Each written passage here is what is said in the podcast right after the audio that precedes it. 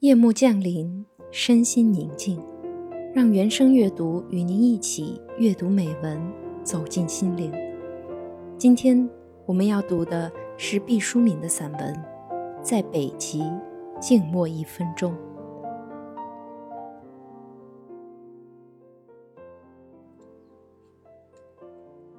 备降过程相当漫长，大约持续了三个小时。我趴在舷窗口，眼巴巴地瞧着窗外，看探险队队员们四处勘测，划定安全活动范围，将有冰洞的地方用小红旗标示出来，在冰面戳下代表北极点的红色标杆，围建冰泳场地，准备食物、饮料和桌椅。游客们摩拳擦掌，恨不得翻一个跟斗蹦到冰面上。中午十二点。我们终于得到通知，可以下船了。我们迫不及待地站在冰面上，深深呼吸一口北极点上的空气，冰冷清冽，凛然本真。从高高的五十年胜利号甲板上看冰面，似乎很平坦，真走上去，凹凸不平，冰冷湿滑，积雪半人，深一脚。浅一脚，蹒跚前行。按规定，大家要先做完集体仪式，才能散开来自由活动。杨队长指示大家，先是绕北纬九十度标杆围成了一个大圈子，然后每人侧转身，把手臂搭在前一个人的肩上，整个队伍就像一列行进中的火车，在冰面上缓缓蠕动。反复绕行两圈，活动有双重意义：一是，在短时间内大家都环游了地球两圈；二是让站在甲板上的摄影师留下冰原上最美好的集体照片。完成此程序后，总指挥让大家放下双手，面朝北极点标杆，安静地站好，然后静默一分钟。古往今来，人们创造了多少仪式啊！生命如同一根竹，需要仪式感，划分阶段。这一分钟像一颗钻，在我的记忆星空熠熠闪光。每当人家问起你在北极点之行最深刻的印象是什么，我都会想起这面对苍白虚空的一分钟。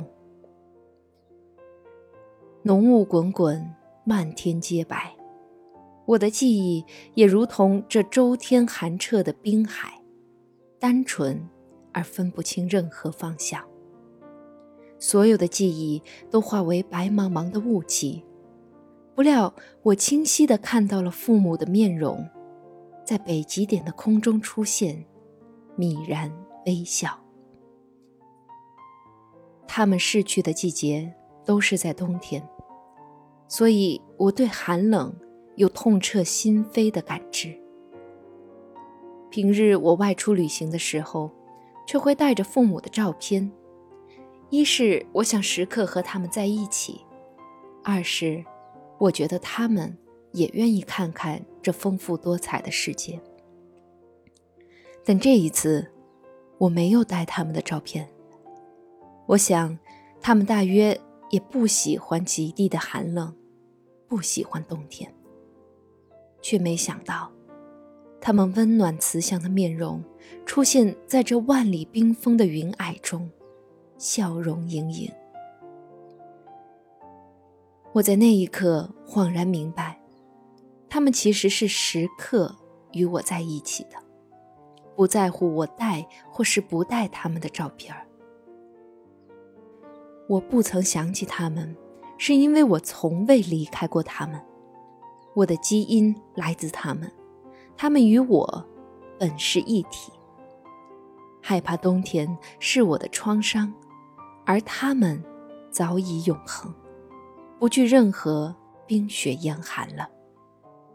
我望着他们，悲伤像酒一样，已经储存多年，越发深入骨髓。父亲。已经离去二十四年，母亲也走了十一年。我未有一天不思念他们。这绵密的情感忽然在这里迸发，地球的极点一定是离天国最近的地方，所以我才将他们的面容看得如此的清晰和真切。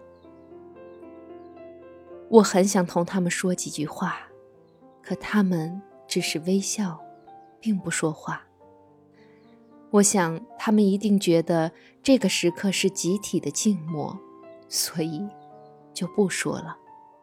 他们一定觉得所有要说的话，我都知道，所以不必说。我多么希望静默的时间更长啊！我就可以和我的父母在地球极点相会，我就可以更仔细地端详他们，和他们共度更长的时光。但是，时间到了，这一分钟的感受非常奇特。从此，我不再害怕冬天，不再害怕寒冷。因为大自然以它的力量医治了我的悲伤。我的父母能在如此寒冷的地方安然出现，说明他们对此无所畏惧，也证明他们也希望我走出这冰冷刺骨的哀伤。